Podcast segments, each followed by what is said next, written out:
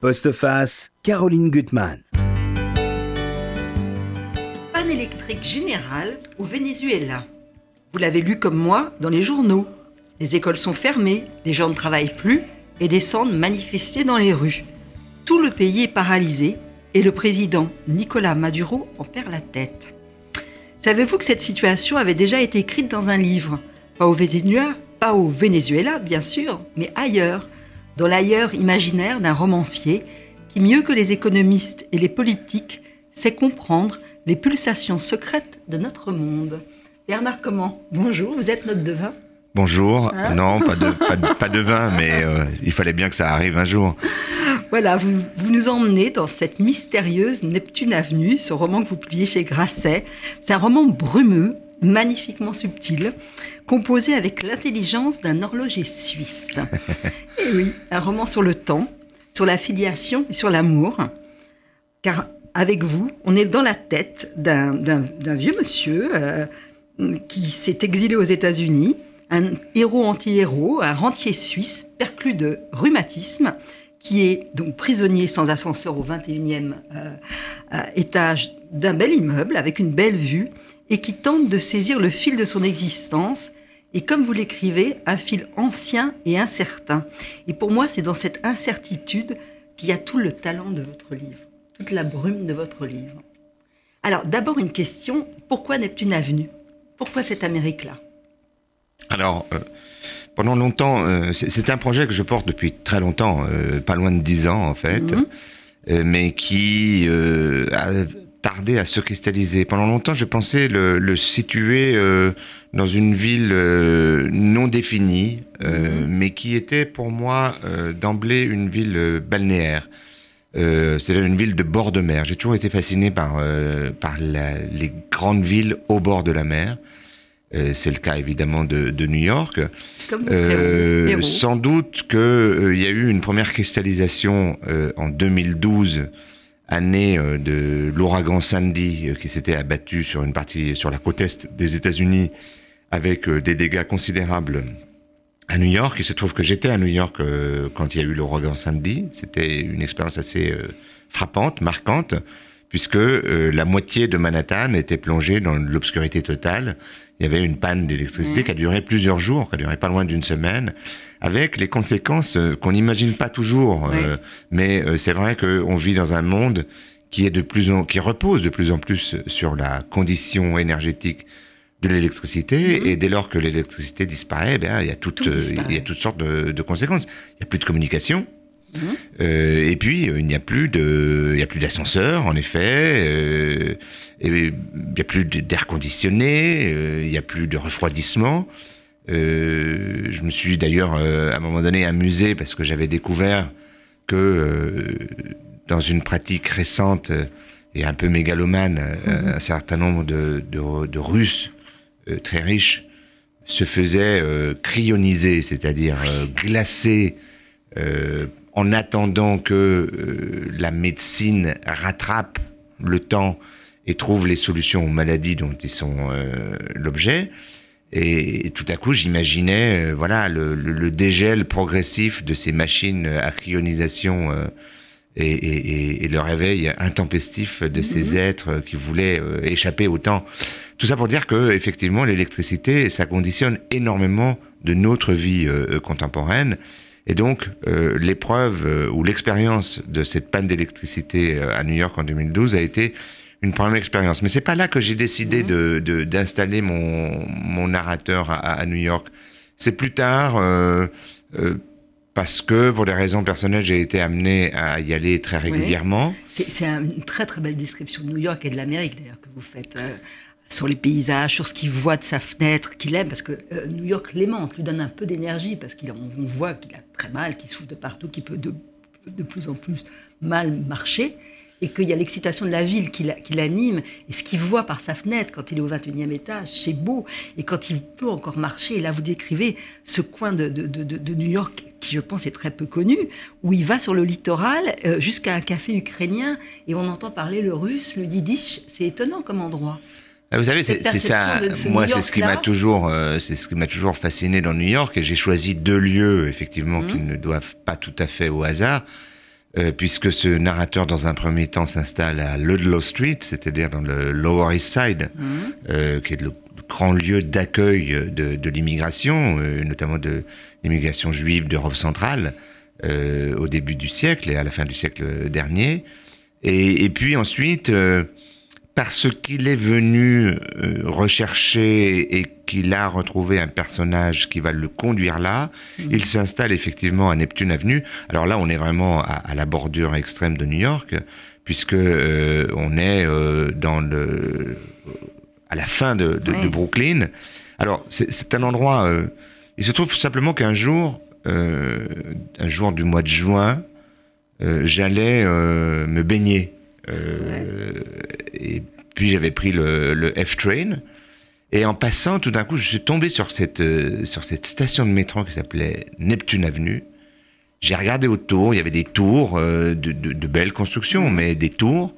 Et puis, une station plus loin, j'étais à Coney Island, avec ses plages, avec son parc d'attractions et avec sa, sa mémoire artistique et culturelle, et en particulier l'album éponyme de Lou Reed qui s'appelle euh, dans, le, Coney Island Baby. Et donc, euh, ce Neptune Avenue m'est apparu comme une évidence, euh, là et où que c'était là que mon narrateur devait s'installer, en tout cas pour euh, la deuxième partie du, de son expérience new-yorkaise. Alors, quand la panne va arriver, euh, euh, euh, et c'est une expression qui va revenir très souvent dans, dans votre récit, il va dire à ce personnage, on va découvrir, parce que tout est mystérieux entre ces êtres, Bijou, une jeune femme de 27 ans, qui est le seul être précieux dans sa vie désormais, il lui dit que euh, euh, c'est étrange, que la, lumière est devenue brumeuse et qu'il y a une luminosité laiteuse. Et ce mot, ce mot, cet adjectif laiteux, vous le prononcez très souvent, parce qu'on est dans la brume avec vous, avec ce personnage qui est dans, l'incertitude beaucoup. Et en même temps, c'est un peu la clé, je trouve, de ce récit. Vous le dites, une impression générale de lumière laiteuse. Il est curieux que laiteux assume une valeur plutôt négative, alors que le lait représente la pureté, l'origine absolue, le sein maternel, la voie lactée. Et c'est là où il y a, je pense, toute la raison de son exil quand même aux États-Unis, c'est la mort de sa mère qui est très importante. Et là, les rapports entre une mère et un, fils, vous les montrez, je trouve admirablement, parce que sa mère euh, vivait en Suisse. Et au fond, une, femme qui, vous le racontez aussi, les cloisons sont, sont, ténues, comme dans l'immeuble où il est, et en même temps entre la France et la Suisse. Hein, il va réussir à. Elle va prendre la fuite, sa mère, parce qu'elle a un père qu'elle ne supporte plus, et s'installer dans une Suisse que vous connaissez bien, qui est votre Suisse, au bord à la frontière française. Et sa mère représente beaucoup pour lui, parce que les mères, c'est vrai, quand elles aiment leur fils, elles sont inconditionnelles. Et quand il perd sa mère, elle va lui offrir quelque chose de très précieux, c'est des traces. Il n'y a pas d'enfant, et elle sait qu'il faut qu'il trou- retrouve quelque chose. Alors deux points. euh, D'abord le, le, le laiteux. Mhm. Effectivement, si vous voulez, euh, j'avais envie de- de- d'explorer euh, le climat d'une panne électrique générale et durable, mais j'ai fait le choix de ne pas en faire la résultante d'un moment climatique, genre ouragan ou autre, mais quelque chose de plus inquiétant au fond, euh, qui pourrait avoir trait euh, au nucléaire, puisque la question de, de la frappe nucléaire se repose malheureusement euh, avec une acuité dont on ne pensait pas qu'elle reviendrait aussi vite.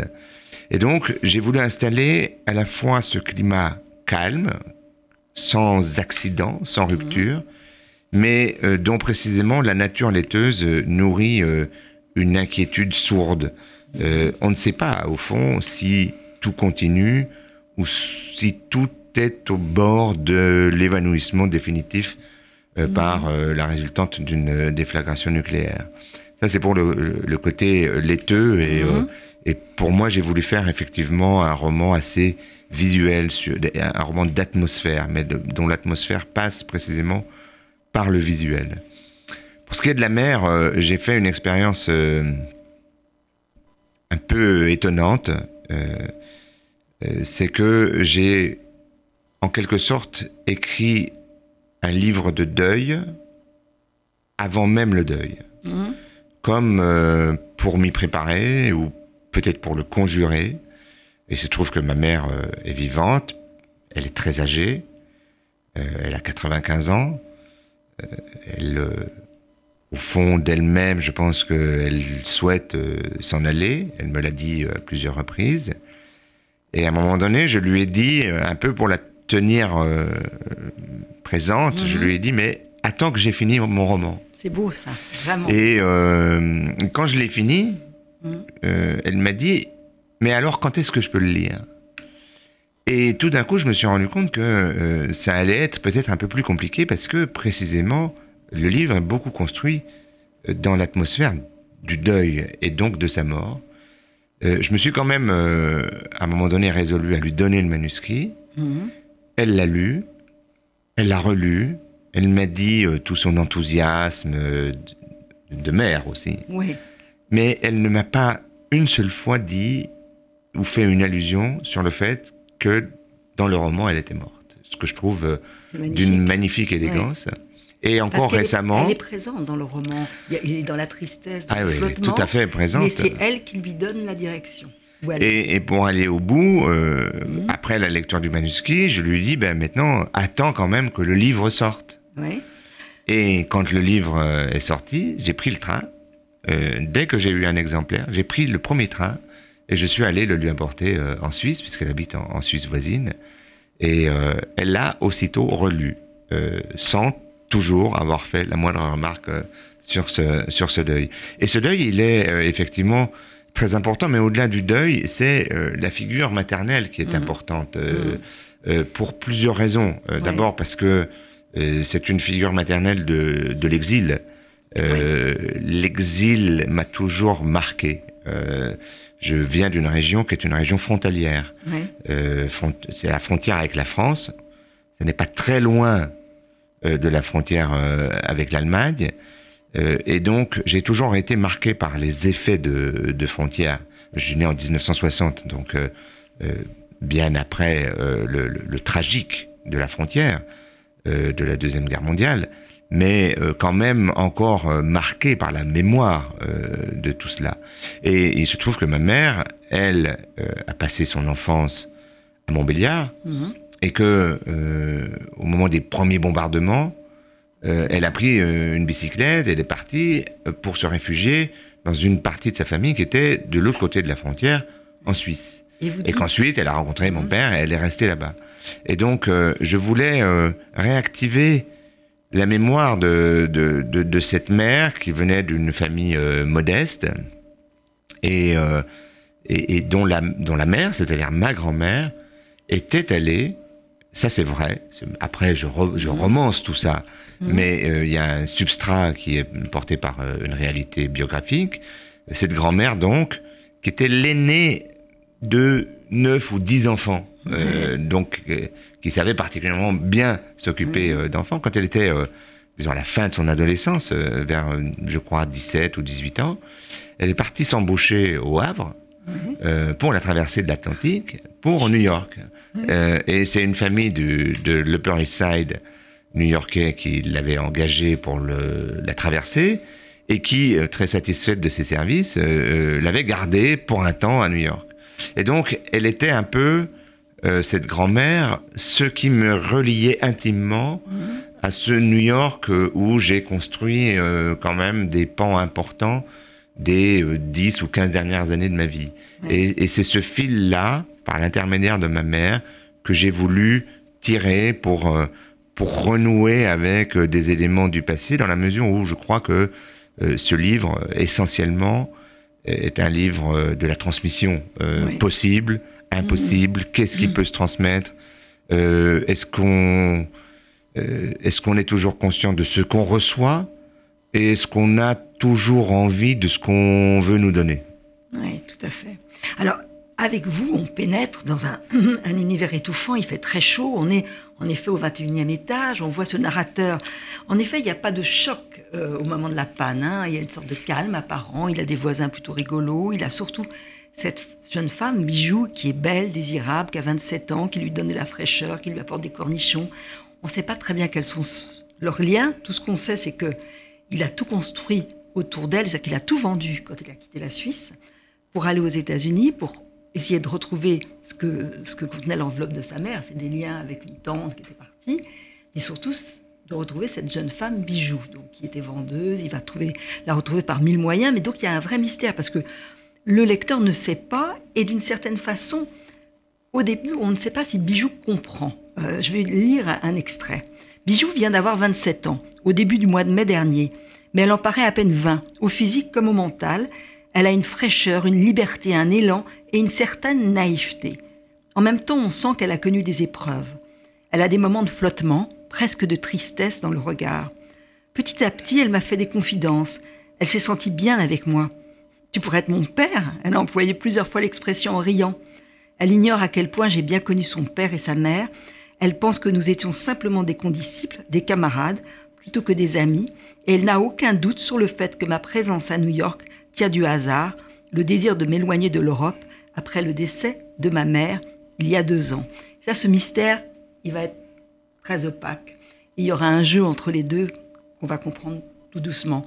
Alors, ce que vous montrez aussi au quotidien, c'est la souffrance de cet homme, et finalement, elle est en miroir avec le dérèglement euh, électrique.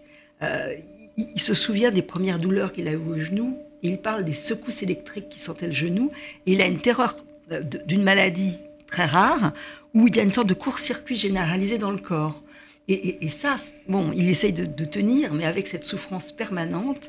Et c'est là où, tout doucement, il va reprendre le fil, parce qu'il est là pour ça, pour reprendre un fil un peu finalement inexploré. Hein, qu'il a jamais voulu. Alors il y a, y a, effectivement, alors c'est pas la maladie qu'il a, mais c'est la maladie mmh. qui le hante. il y a ce hein. qu'on appelle en médecine le, syndrome de Guillain et Barré, euh, qui est euh, qui est euh, heureusement un syndrome très rare, qui est un mécanisme par lequel les anticorps par réaction à, à, peu près n'importe quel virus, hein, ça peut être simplement la grippe, etc., mmh. se, se trompent de cible et attaque euh, la gaine des nerfs.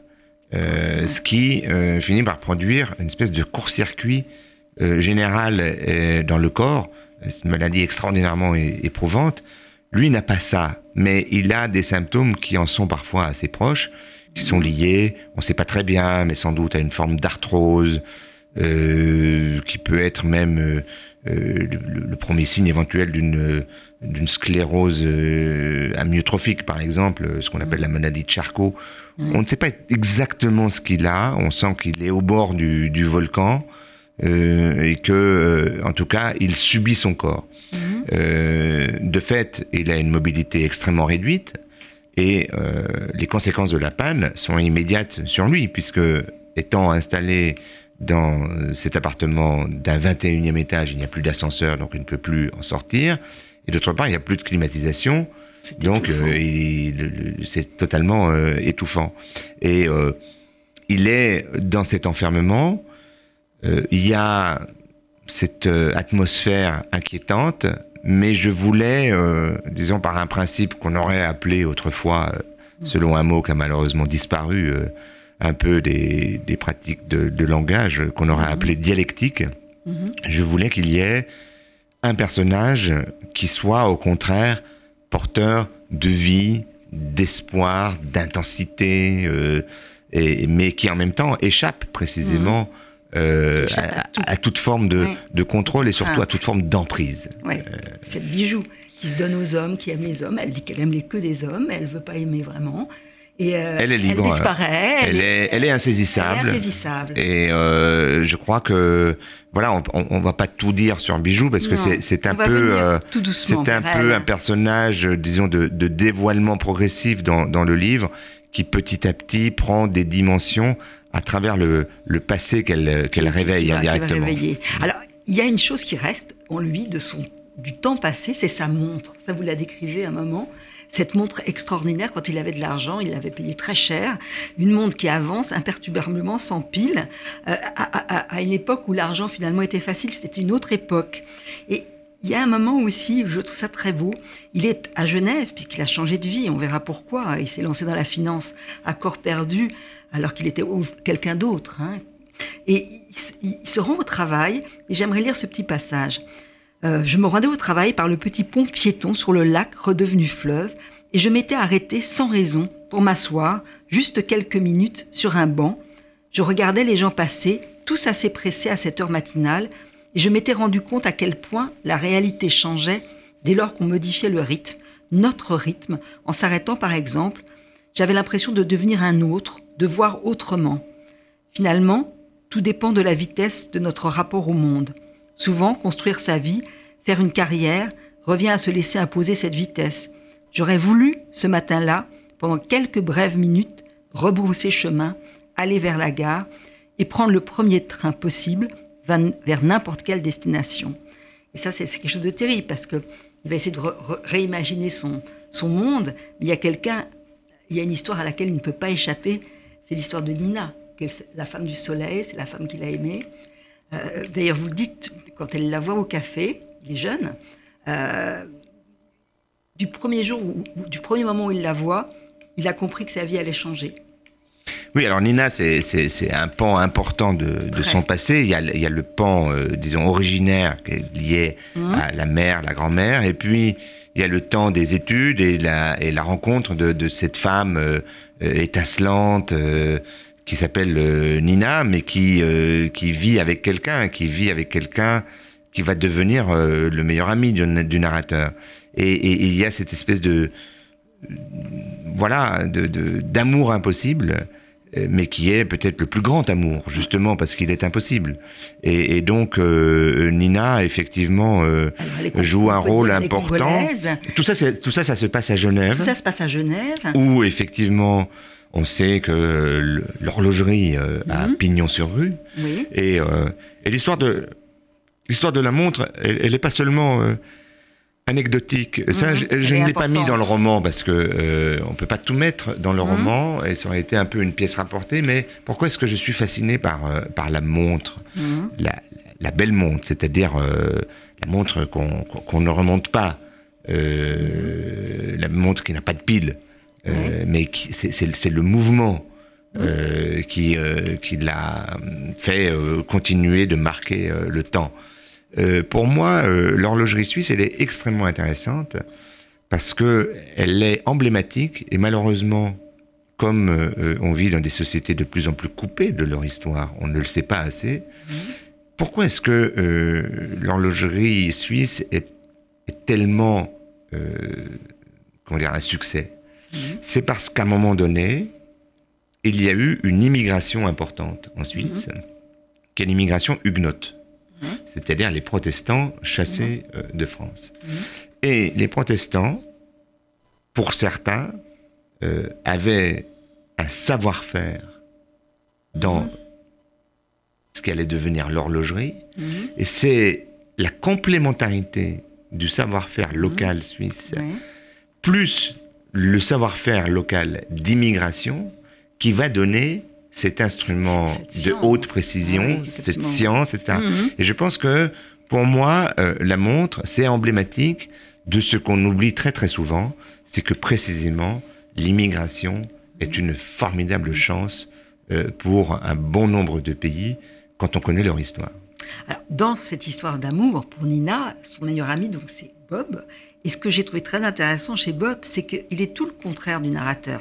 vous dites que c'est l'homme de la dramaturgie, de la précision. Il travaille sur, autour de, des cellules biologistes, hein, des cellules. Euh, des cellules fraîches. Fraîches, qui se régénèrent. Donc c'est un homme de l'avenir et de la précision. Et il n'y a pas de doute. Il n'y a pas les. Il, trace. Il va même tracer après la mort de sa femme.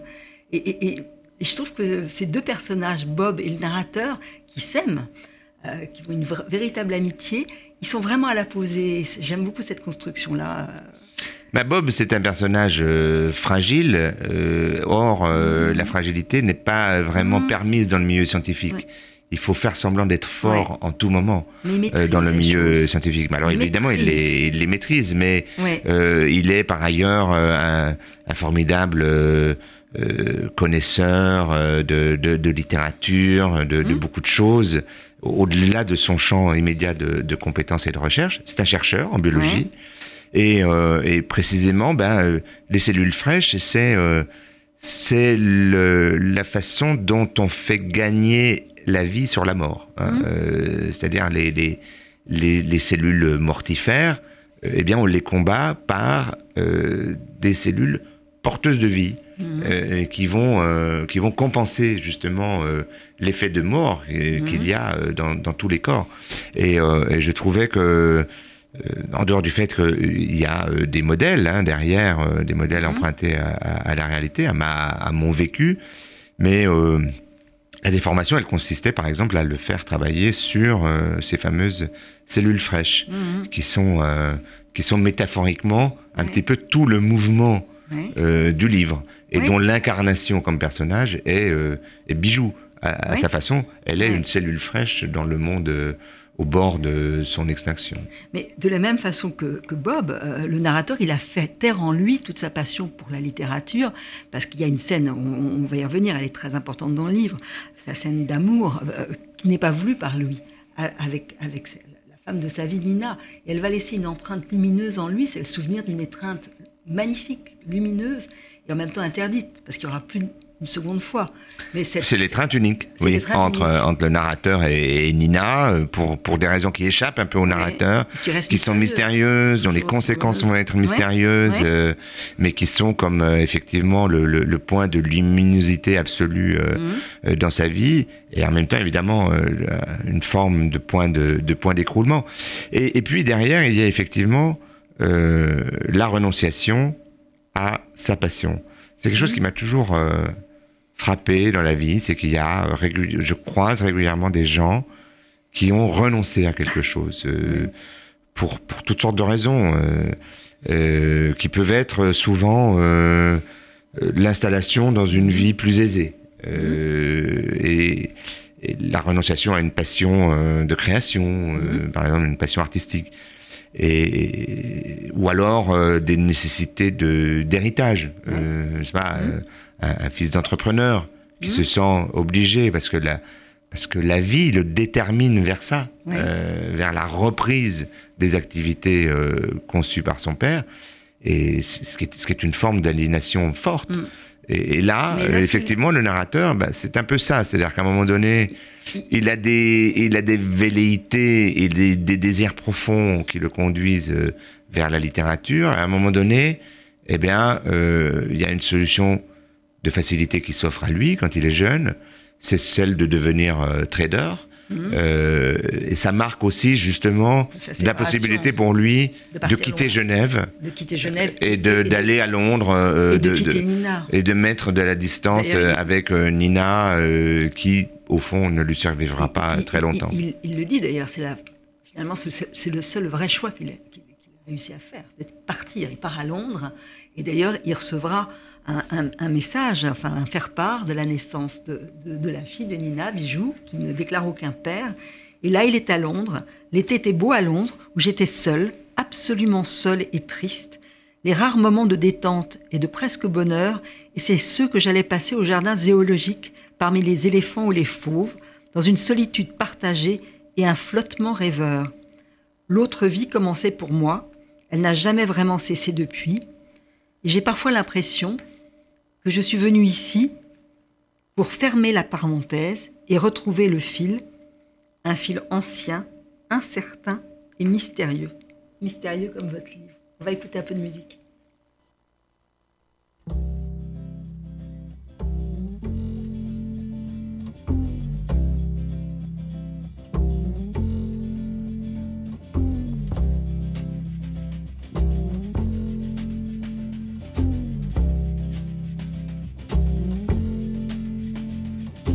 Holly came from Miami, FLA.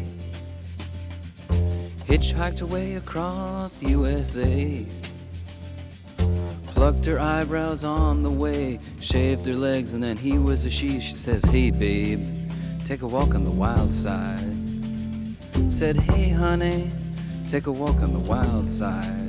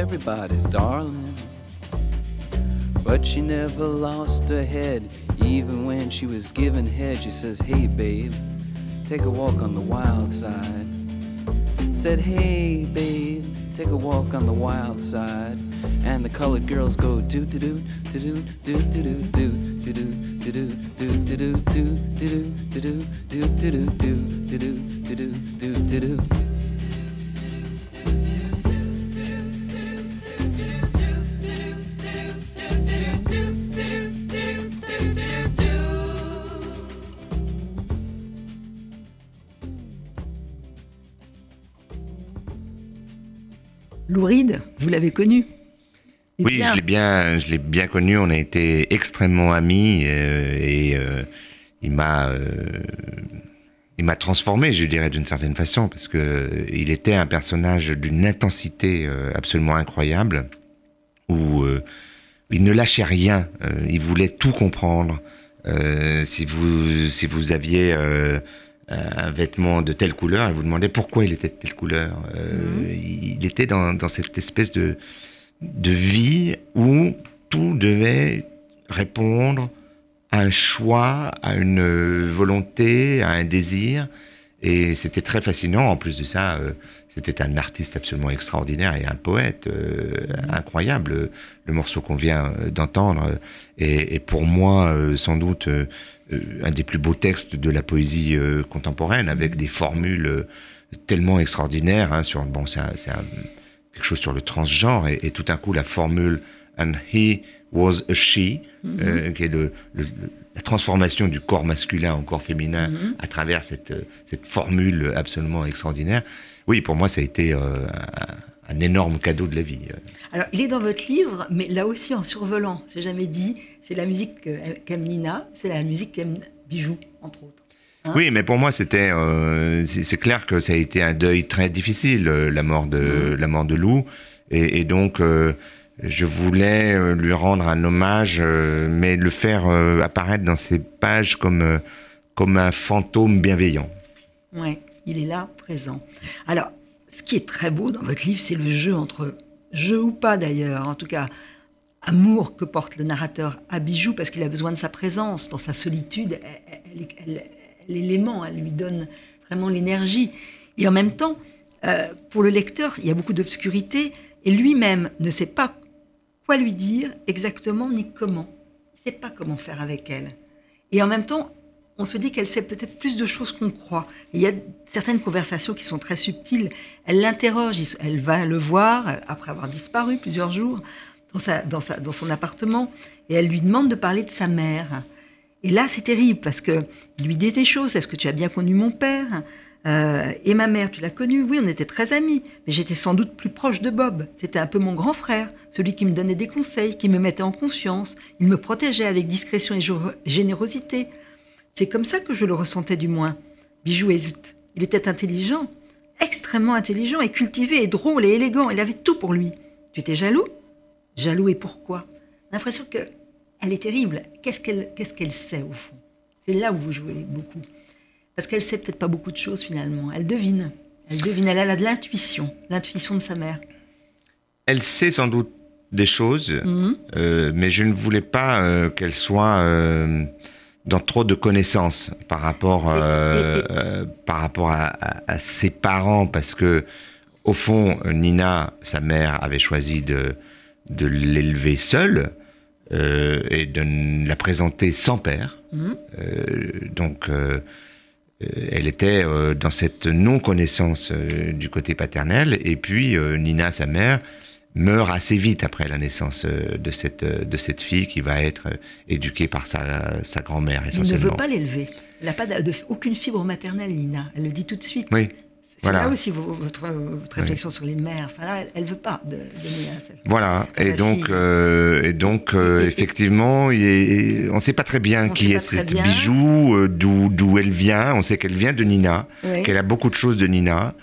Et on sait surtout que elle, elle a un optimisme de la mhm. vie absolument extraordinaire et que elle pense que cette panne est une formidable occasion pour repenser la façon de vivre, euh, mm. arrêter de construire des vies uniquement sur l'accumulation, l'accumulation de biens, la consommation, et développer précisément des existences euh, plus affectueuse, Oui. euh, plus liée à des expériences de vie Mhm. euh, qui soient en dehors du côté matériel. Oui, tout à fait.